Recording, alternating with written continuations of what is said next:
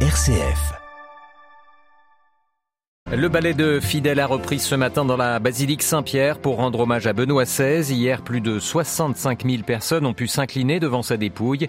Dans notre journal ce matin, nous reviendrons sur une étape marquante du voyage en France du pape allemand en 2008. Son discours devant le monde de la culture au collège des Bernardins à Paris.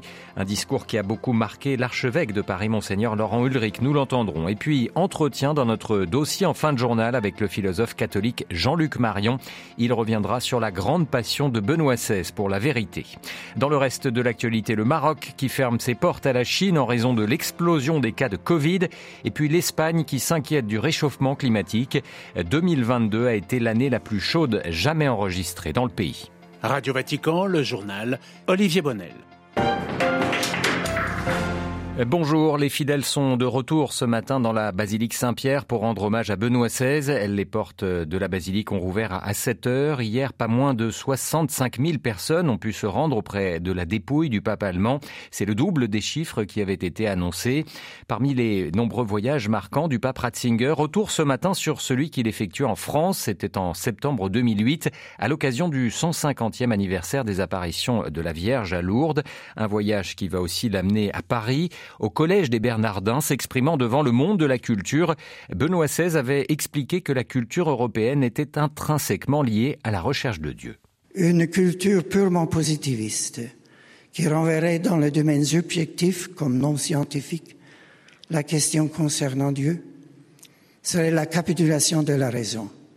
Le renoncement à ses possibilités les plus élevées est donc un éjecte de l'humanisme dont les conséquences ne pourraient être que graves. Ce qui a fondé la culture de l'Europe, la recherche de Dieu et la disponibilité à l'écouter demeurent aujourd'hui encore le fondement de toute culture véritable. Demain soir en l'église Saint-Sulpice à Paris, Monseigneur Laurent Ulrich reviendra sur cette intervention de Benoît XVI. L'archevêque de Paris, qui était en 2008 à la tête du diocèse de Lille, nous confie combien ce discours au monde de la culture des Bernardins l'avait profondément marqué. Bien sûr, on garde un grand souvenir de cette visite et, je l'évoquerai dans l'homélie de la messe que je vais célébrer euh, mercredi pour sa mémoire. J'évoquerai ce, moment très important de sa visite en, 2008 et, ce grand discours adressé au monde de la culture qui, montrait l'urgence de rappeler comment la question de Dieu ne peut pas être mise de côté dans la, vie d'une société. Bien sûr, ça n'est pas contraindre chacun à, la foi, mais c'est dire que dans la société, la parole sur la foi euh, la parole sur Dieu ne peut pas être mise de côté, ne peut pas être simplement euh, euh, privatisée, mais, mais c'est une vraie question qui touche une société tout entière. Et ça, il l'a dit avec force, et il a montré comment la foi était capable de produire quelque chose dans les cultures humaines et, comment c'était très nécessaire dans, dans, le monde où on est de, de ne pas oublier la question de Dieu. Voilà, ce, dont les cultures aujourd'hui sont quand même euh, un peu fautives aujourd'hui, d'oublier cette question et de faire comme si c'était simplement une question à résoudre personnellement. L'archevêque de Paris, Monseigneur Laurent Ulrich, interrogé par Jean-Charles Puzolu. Nous reparlerons de Benoît XVI dans notre dossier à la fin de ce journal avec le philosophe Jean-Luc Marion.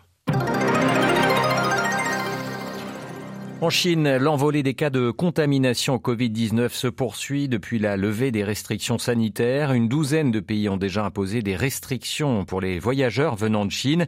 En Europe, l'Italie, l'Espagne ou la France demandent à tous les passagers de présenter un test PCR négatif pour rentrer sur leur territoire.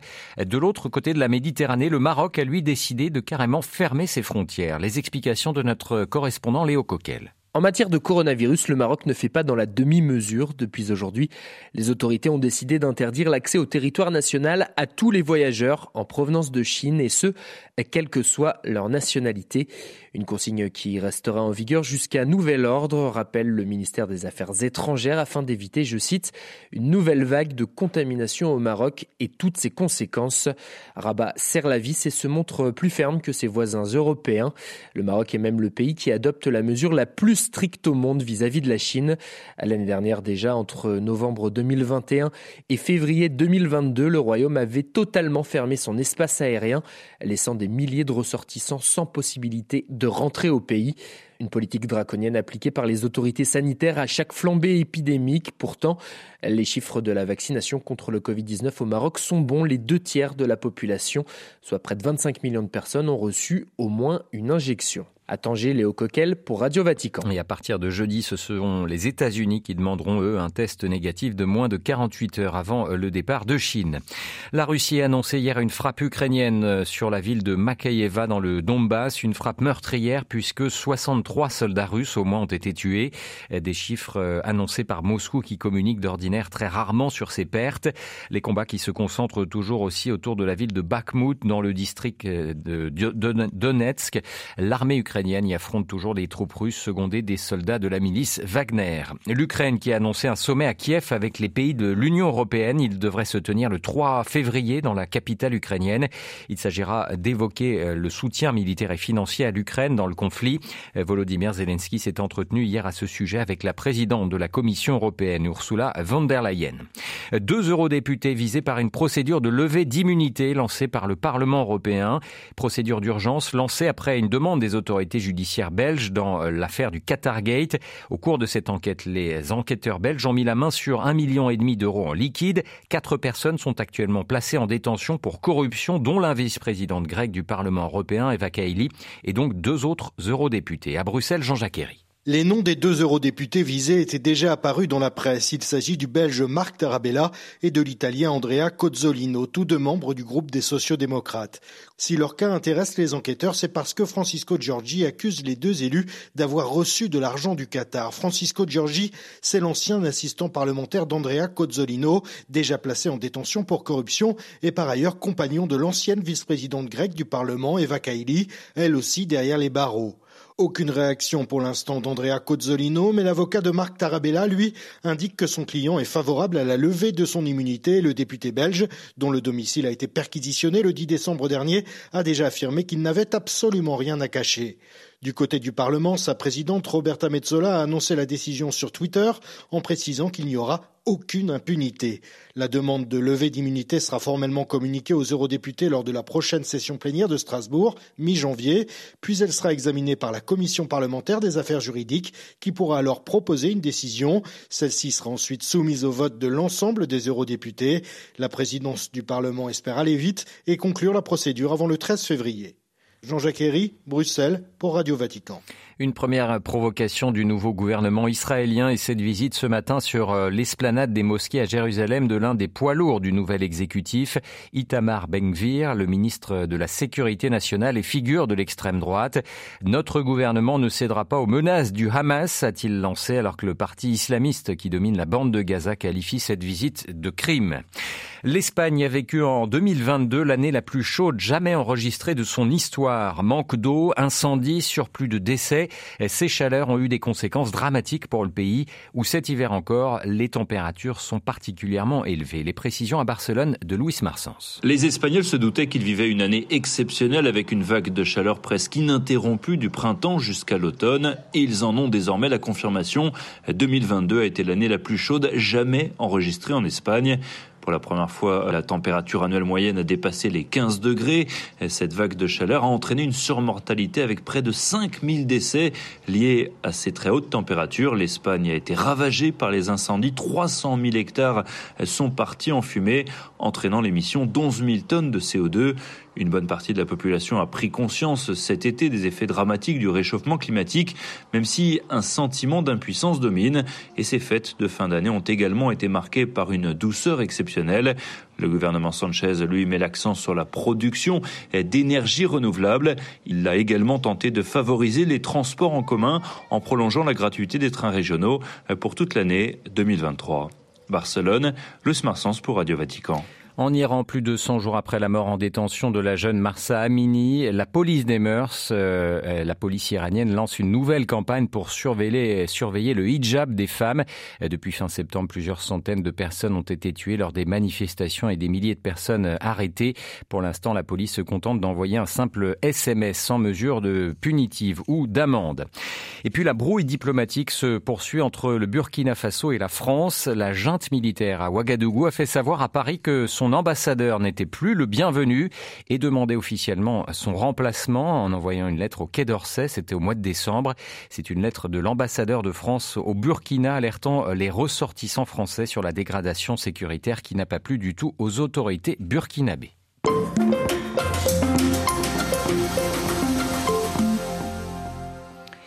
Coopérateur de la vérité, telle fut la devise épiscopale de Joseph Ratzinger, une devise qu'il conserva lorsqu'il prit le nom de Benoît XVI.